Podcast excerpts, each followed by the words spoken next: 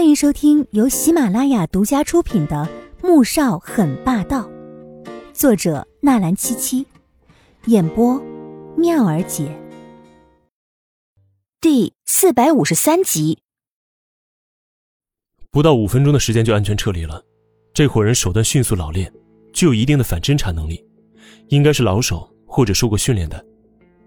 易灵边说边分析着，能不能查到他们去哪儿了？黄天觉只想赶紧找到黄天雪，不想让他发生一点意外。这个不一定，就算查到，也要花很长的时间。后面的话，易灵就不好说了。黄天雪能不能活到那个时候，也不一定。黄天觉心急如焚，却告诉自己必须要冷静下来。查，不管怎么样，先查。穆萧寒的神情变得凝重起来。这件事情，阿锦和岳母还不知道，现在只能瞒一时是一时。他忽然看向神色恍惚的穆恩恩，缓缓走了过去。恩恩，你怎么样了？穆恩恩回过头来，泪水又掉了下来。我没事，没事就好。你好好想想，那些人闯进来的时候，有没有说什么，或者有没有留下身上有什么特征之类的东西？这种时候只能从唯一的现场目击者穆恩恩着手，看看能不能查到一点有用的消息。穆恩恩摇摇头，一脸茫然。不急，你慢慢想。穆萧寒知道，越是这种时候，越是要冷静。穆恩哪里冷静的下来呀？脑子里面都是乱糟糟的。我想不起来，我好乱。好。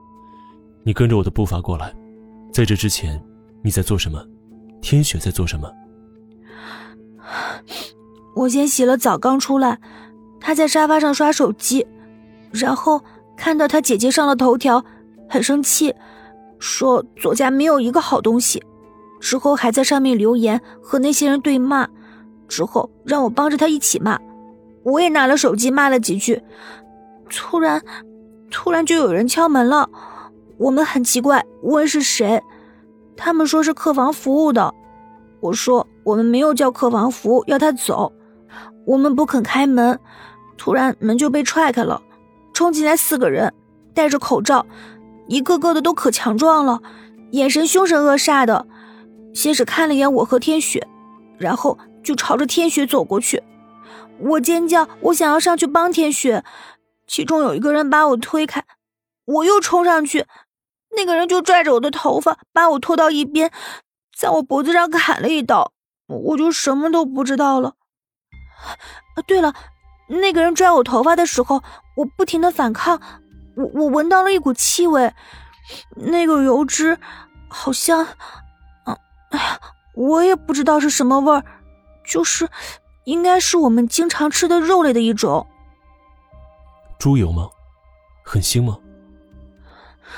不是很腥，哦，对，应该是猪油。嗯，很好。嗯，你刚才说的信息很有用。穆萧寒站了起来，拍了拍他的肩膀，安慰道：“穆恩听说自己提供的信息很有用，顿时欣喜的说道：‘哎，真的吗？’真的。我现在让严飞去接你，你什么也别想，天雪我们一定会找到的。”穆萧寒说完。走到易灵身边，查一查春城有多少屠宰场，而且他们所用的车辆是和监控里面的车子情况相符的，有犯罪或者斗殴、赌博和吸毒记录的。黄天觉一听，立即走了过来。这个要找警署那边帮忙。易灵有些不好施展，黄天觉立即拿了电话打过去，直接打的是王局长的手机，没多久便接通了。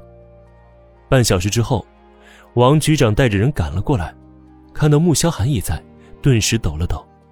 这可是春城惹不起的大人物呀，现在竟然和黄家的人走在一起。王局长，我刚才说的那些特征，你都让人查了吗？啊，去查了，很快就会有消息的。警局现在有一套很完整的系统，只要把相关特征放进搜索引擎里面，就会挑出怀疑对象。王局长在一边殷勤的回道。不时抹着冷汗。在他之下，竟然发生了这种事情，上头要是追究起来，那可真不是开玩笑的。跟着王局长一起过来的下属，看到局长大人在警察署，那是说一不二的；可到面前这些大爷面前，也只能装装孙子，不由暗自憋笑。果然，没多久，王局长的电话就响了起来。“哎，来了来了！”说着接通电话，没一会儿就苦哈着一张脸，“呃，说有三个屠宰场符合特征呢。”此时的西湾屠宰场，黄天雪被人打晕，一路带到这里，和一头头屠宰好的生猪吊在一起。等药效一过，他渐渐有了知觉，睁开眼时一片泛花，还以为自己做梦了。等他彻底清醒，看清周围的环境之后，顿时吓得大叫起来，叫声引起了屠宰场的看守注意，不高兴的骂骂咧咧的走了过来。本集播讲完毕，感谢您的收听，记得点赞订阅哦。